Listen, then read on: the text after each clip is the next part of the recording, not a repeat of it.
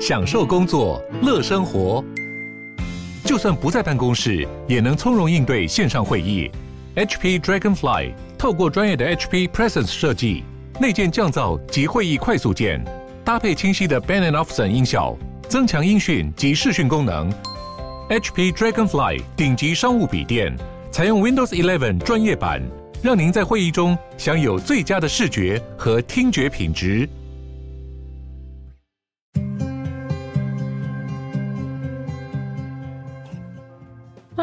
鲨鱼，带你关注那些有流量却没声量的有趣资讯。用十分钟的零碎时间，一起跟上这个永远跟不上的世界。一间美国佛罗里达的公司雇佣了一位荷兰的电话推销员，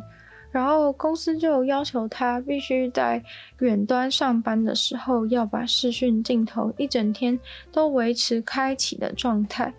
那个员工感到非常的不开心，也不舒服，因为他并不想要一整天九个小时的上班时间都要同时开着视讯镜头，还要同时分享电脑荧幕的画面。结果当他拒绝公司的时候，他就被公司开除了。公司的理由是说，这位员工拒绝工作，而且不愿意服从公司的指示。但是荷兰的法院并不接受这种说法。并裁决公司要求员工把视讯镜头打开一整天的行为是触犯了员工工作隐私的部分。透过这次的判决，荷兰的法院似乎间接表明了他们的认知上，要求开视讯镜头监控算是违反人权。而当事人员工也表示，他之所以不愿意开镜头，就是因为他觉得让他很不舒服，没有隐私。而且他认为他有按照公司要求分享电脑荧幕画面，就已经达到公司监控他工作的目的了。公司会因为他拒绝要求就直接把人开除，大概也是因为公司所在的佛罗里达州对这种做法是没有意见的。但是这间公司没有想到的是，在世界上其他地方，例如荷兰是不可以这样的。于是最后，因为员工在荷兰法院起诉公司，最后获胜，公司必须要支出该员工的法院费用、拖欠的工资，还有缴罚款五万美金，而且必须要取消该员工的竞业禁止条款。有了这次的判例，荷兰法院认为开视讯监控是违反人权的态度，也就非常明确了。在美国，有超多青少年自杀使用的东西都是来自于 Amazon 网络商城。于是，一群代表自杀青少年家长的律师就对 Amazon 提起了告诉。Amazon 的律师当然早在他们反映这个问题的时候，还没有提出告诉的时候，就已经回应过，说 Amazon 他们是有权利去贩售这些商品的。但这些家里孩子自杀的家长为什么会觉得是 Amazon 的错呢？原因就是因为大家平常在购物的时候，不是都会有那种推荐一起购买的商品吗？或者是会显示买了这样东西的买家还买了什么什么东西这样子的推荐栏位。这个功能正常情况之下不会有什么问题，只是为了要提高销售量而已。就像是超市里面的尿布和啤酒一样被摆在隔壁。但是这样的案例的状况是，好几样东西被推荐的，全部买起来的时候，它就会组成一个自杀组合包。Amazon 上面推荐的商品组合当中，包含了可能致死的化合物亚硝酸钠，一个用来测量致死量的工具，另外还需要一个防止呕吐的药物，跟一本教你怎么用亚硝酸钠自杀的工具书。于是有很多的美国青少年就是购买了这个推荐列表里面所有的东西，照着书上的指示学会了如何自杀，然后成功自杀。于是又出现了这些孩子自杀死亡的家属，认为 Amazon 跟在 Amazon 上面贩卖亚硝酸钠排名第一销量的这间公司必须要一起负担这个责任，说他们间接害死了这些青少年。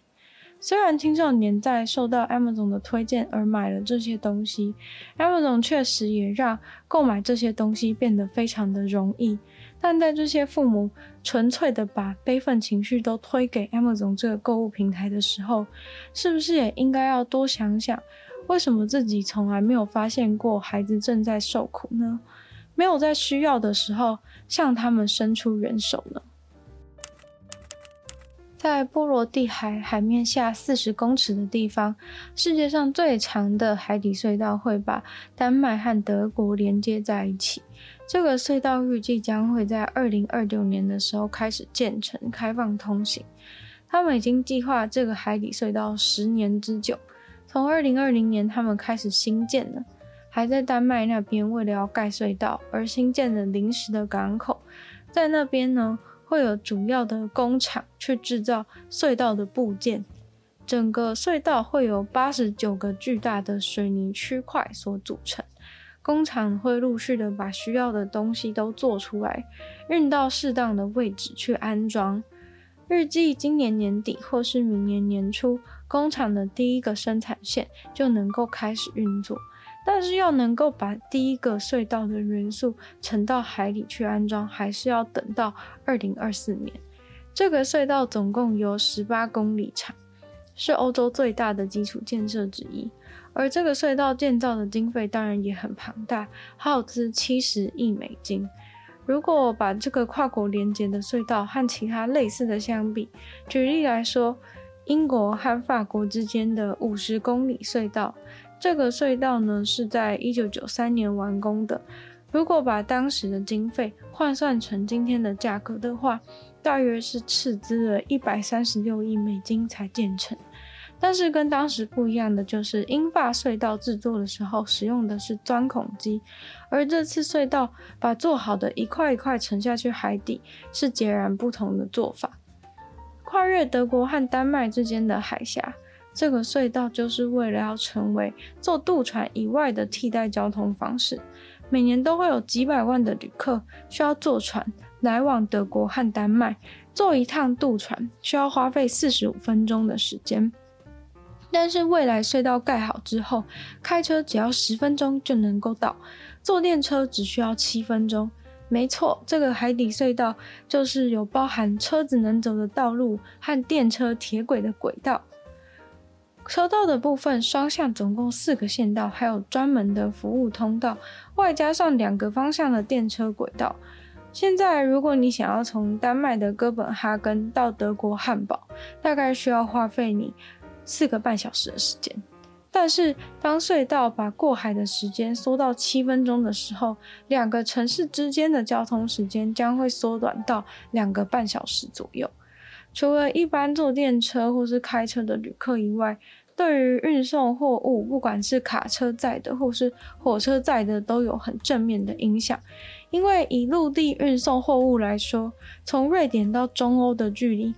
在有了这条丹麦和德国相连的海底隧道以后，会缩减一百六十公里的路途。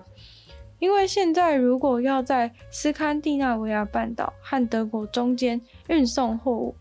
透过丹麦，除了船运通过海峡以外，有一个更远的道路是要从一些岛屿那边过一条桥过去。这个隧道在二零零八年的时候，德国和丹麦就已经签署协议要共同兴建了，但是花了超过十年的时间在确认法律问题，还有通过两个国家的环评跟地理科技评估。在丹麦那边倒是一下子事情就解决了，但德国就有非常多反对意见。最后呢，是直到二零二零年，德国联邦法院把那些反对意见一鼓作气的驳回了，才能够开始动工。大学线上交作业的时候，助教或是教授常常都会要求学生把党名改成姓名点 docx。或者是学号点 docx，但是呢，日本就有教授抱怨说，每次收到的作业都会有人把党名真的叫做姓名点 docx，明明怎么想都知道是要填上自己的名字，而不是打姓名两个字吧？这件事情就在网络上引起了非常多的关注，都说呢，真的有很多这种人，就是听不懂人话。教授接着说明，有的时候啊，甚至都已经举例说，如果你叫做汤川秀树，就请你把档名取叫做汤川秀树点 docx。结果收到的作业就会有人直接把档名写成汤川秀树点 docx，但那是范例啊，不是你的名字诶。很多教授为此而崩溃，到底要怎样解释学生才听得懂人话？还是干脆出一个作业，让学生们集思广益，教一教老师到底要怎么样说明，才不会有人看不懂姓名点 docx 到底是什么意思？但是其实也有一种可能，就是这些人是故意在恶搞教授的。